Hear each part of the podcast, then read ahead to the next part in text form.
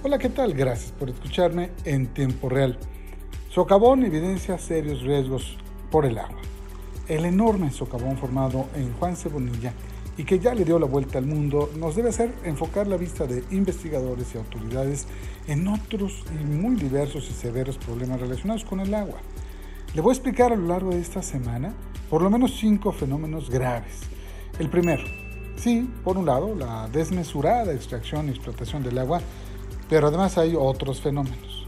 Dos, el problema de la contaminación de afluentes y de pozos con metales pesados, que es un riesgo latente de generación de enfermedades crónico-degenerativas.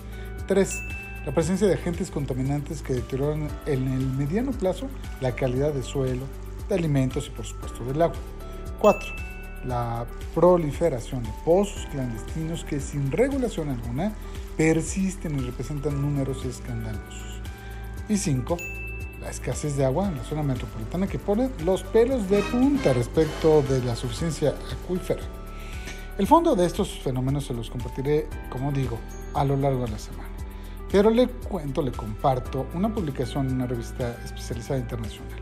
Científicos locales y extranjeros tuvieron hallazgos muy interesantes y reveladores a partir de la investigación de la evolución geoquímica de las aguas subterráneas del acuífero de Puebla utilizando datos químicos e isotópicos con especial énfasis en la geoquímica del boro para descifrar las fuentes naturales y antropogénicas. Para que tengan ustedes una idea, el boro está presente en la industria metalúrgica y es grave el efecto en la salud humana.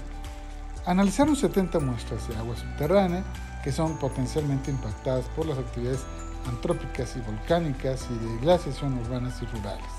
Se observó que las concentraciones promedio del boro en algunos pozos eran más altas que el límite permitido para el consumo humano.